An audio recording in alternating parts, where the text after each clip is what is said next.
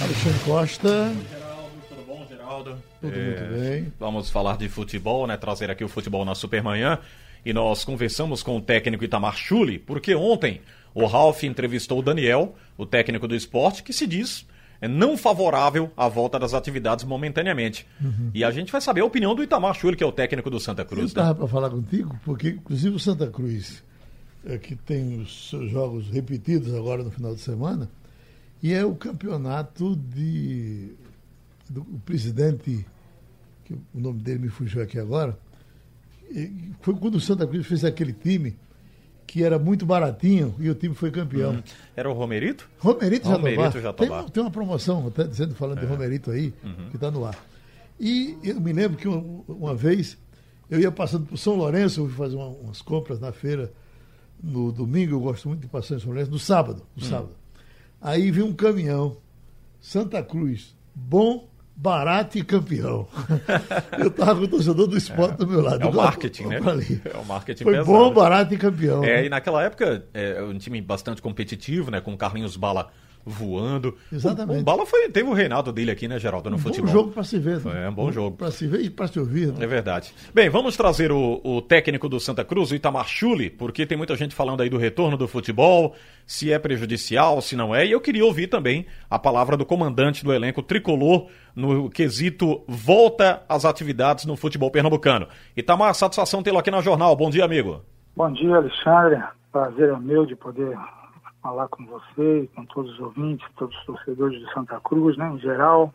E desde já desejar a todos aí força e, e saúde para que a gente possa, eh, muita força para que a gente possa passar, e fé, né, para que a gente possa passar por esses momentos difíceis que estamos passando. Quanto à sua pergunta, no retorno de futebol, eu vejo da seguinte maneira, né? Nós queremos ter segurança para voltar ao futebol, né? Como você mesmo disse, o Daniel falou isso. Queremos ter toda a segurança de voltar ao futebol. O que eu acho que a gente tem que aprender, a gente está aprendendo com esse vírus, né? Tem. Eu quero a minha segurança, eu quero ir lá para o treino, treinar, ter segurança para voltar para minha casa e não infectar a minha esposa, não infectar minhas filhas. Mas aí eu quero fazer uma pergunta. Qual segurança tem o lixeiro que cata o lixo na cidade? Qual segurança tem aquele que trabalha no mercado, no caixa, que fica o dia todo com uma máscara passando a mão em dinheiro e pega dinheiro e solta dinheiro e solta dinheiro? Aí você vai no mercado, como eu já fui aqui, eu fui no mercado aqui, tinha uma fila enorme fora e dentro estava lotado. E tinha gente até sem máscara. Qual segurança que a gente tem quando vai no mercado? Qual segurança tem o catador de lixo que cata plástico, cata, cata é, papelão e depois volta para sua casa e se ele não fizer isso ele não come? Então a gente tem que parar para pensar em duas situações. Tem gente que pode ficar em casa três, quatro, cinco, seis, um ano em casa, não vai mudar nada. Tem dinheiro tranquilo, né? Então é, se mantém. Mas tem gente que não. Então qual é o critério de segurança? Quer dizer, é segurança só para alguns, para os outros não? Eu vejo aqui no prédio onde eu moro, nesse exato momento eu estou olhando para baixo aqui, tem um, dois, três, quatro, cinco, seis, sete, oito, nove, nove pessoas trabalhando, limpando, varrendo, carregando, ca- trabalhando com construção. Qual a segurança que esses rapazes têm, esses senhores têm, que são pais de família, a hora que eles voltam para casa? Que segurança que eles têm? Que segurança tem a mulher que limpa o prédio aqui, que varre os corredores, depois volta para sua casa e outro dia volta para cá de novo e cata lixo de todo mundo aqui no- nos prédios aqui? Então a gente tem que ver qual é o critério de segurança. É fácil para alguns dizer, não, só volto quando tem segurança total. Tá, mas as outras, as outras pessoas não são ser humanos. Então eu acho que nós temos que ter, nós não devemos deixar de cuidar. Eu acho que nós temos que cuidar, sem dúvida, temos que tomar os cuidados necessários que são colocados por todos, né? Que a gente sabe quais são, mas há critérios de segurança aqui que não estão bem estabelecidos, né? Nem pelo nosso governo, né? Pelas autoridades, e isso acaba confundindo até nós. Quer dizer, nesse momento, a gente chega, acho que todo mundo já percebeu que o dinheiro perante ao vírus não tem valor. Não importa se você é rico ou pobre, se você pegar o vírus, você pegou. Não é? Teu dinheiro não vai te separar de um vírus. O que nós temos aprendido, eu tenho aprendido, que é o momento de, de você se solidarizar com o próximo, que você tem uma solidariedade, de você olhar para o próximo como você mesmo. Você é uma pessoa normal, você pega um vírus como, como um morador de rua aqui, né, onde perto que eu moro aqui, tem vários, também pegam. Então, o, o, o critério de segurança ele está muito diferente para algumas pessoas e para outras, né? Ele, ele, ele muda. Agora, se tratando de futebol, lógico que eu quero ter minha segurança. Parar para pensar o seguinte: jogadores de Série A, treinadores de Série A, alguns de Série B, né? alguns que já conseguiram fazer seu pé de meia, eles conseguem ficar em casa. Mas aquele atleta que ganha mil reais, um salário mínimo, né? que agora não ganha mais isso, ganha só a metade, que tem uma família para sustentar. Como é que faz esse atleta, ou mesmo aquele profissional que trabalha em base, como é que ele faz para sustentar sua família se o futebol não voltar? Não, só vai voltar com total segurança. Mas como mas esse atleta, esse pessoal de base, eles vão ter exames, a base vai ser extinguida, bem, vai ser extinguida, como eu já vi em vários clubes aí, são mais pessoas desempregadas, mais pessoas que não têm o que comer, uma coisa é você aguentar um mês, que eu falei isso uma outra vez. Você aguenta é. um mês com pão.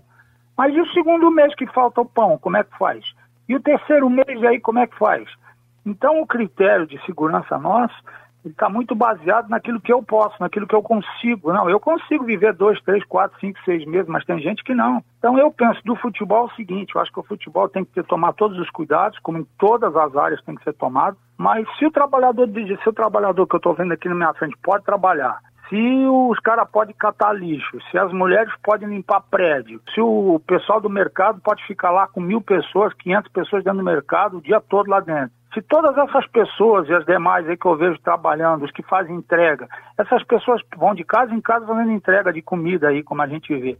Quer dizer, essas pessoas podem trabalhar, as outras áreas não podem trabalhar. Eu não posso abrir em outro, outras coisas, a gente não pode trabalhar. Então eu vejo assim, que o futebol tem que voltar. Uhum. Eu acho que tem que voltar com todas as seguranças, né?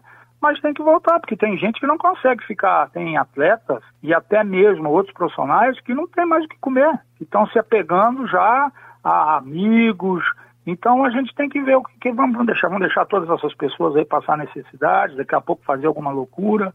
Então eu acho que tem sim, o clube tem que se posicionar e a federação também, CBF também, em dar segurança aos clubes, em dar segurança aos seus atletas, fazer os exames. Acho que isso cabe né, às autoridades do, do futebol fazer. Mas eu vejo que o futebol tem que retornar, tem que retornar com as medidas que precisam ser feitas. Aqui era, nós éramos para Santa Cruz, era para ser, a princípio é dia primeiro, não foi nos dado nenhuma outra comunicação oficial, a princípio é dia primeiro. Mas se ela não for dia primeiro e se postergar mais ainda, como é que vai ser a, na hora que a gente chegar a jogar? Aquela equipe que começou a trabalhar antes vai ter uma vantagem muito grande sobre as demais equipes. Ô, ô Itamar, e, e, me permita dizer a você que nós entrevistávamos o presidente da federação semana passada e ele disse que a previsão mesmo de retorno à atividade, ou seja, atividade física, treinamento, todo o protocolo, é a partir da metade de junho. Ou seja, o Pernambucano deve ser concluído no início de julho, consequentemente a Copa do Nordeste e o Nacional, que deve ser reelaborado aí pela CBF, no caso, nesses termos. A partir de julho é que teríamos competições oficiais. Então, as atividades não estariam permitidas para esse início de junho, viu, Itamar? Pois é, aí é grande prejudicado é os clubes, é os clubes que, que vão começar depois. Por exemplo, todas essas atividades, como começou Santa Catarina, Rio Grande do Sul estão treinando, Goiás foi liberado ontem, né? Os clubes voltam a treinar. Né? Então, quer dizer, todos esses clubes aí estão em vantagem e enorme, não é, não é pouca, é grande. E daqui a pouco vão se encontrar aí na série a, B e C, na própria C que está o Santa Cruz. Para quem está trabalhando aí 20 dias antes, na hora do, do, do, jogo lá na frente, vai ter diferença. Vai dizer, não, mas um mês é o suficiente. Não, nós temos que lembrar que um mês, é uma pré-temporada é suficiente quando vem, tu vem de férias. Aí era ideal. Né, que o jogador mesmo de férias ele joga uma pelada, ele joga um futebol, ele, ele vai dar uma corridinha. Agora é uma coisa totalmente diferente. Agora o jogador está trancado dentro de casa, ele, não, ele, ele, ele raramente consegue dar uma corrida e fazer algum trabalho que a gente indica para eles fazer dentro daquilo que eles podem fazer. É uma situação que nunca foi vivida. O Itamar falou também na sequência da entrevista, foi uma longa conversa, Geraldo, que tivemos com ele, e ele é muito sincero, fala tudo que pensa. Ele disse o seguinte: depois, se o Santa Cruz não obtém êxito na temporada, vai sobrar para a comissão técnica, para o treinador, para atleta e por isso ele está acreditando, quem está se reapresentando de forma antecipada, que vai levar uma certa vantagem quando da realização do Campeonato Nacional. Foi isso que Itamar falou. Nós temos a entrevista completa, inclusive foi uma longa conversa. Quero agradecer ao técnico da Marchuli por esse bate-papo aqui falando sobre essa possível volta do futebol. Ele acrescentou mais quando eu fiz o questionamento aqui se no mercado, com os atletas que vão sobrar, encerramento de contratos, alguns clubes que não têm condições de pagar. O Itamar falou que o Santa Cruz não tem a menor condição de contratar nenhum jogador no momento.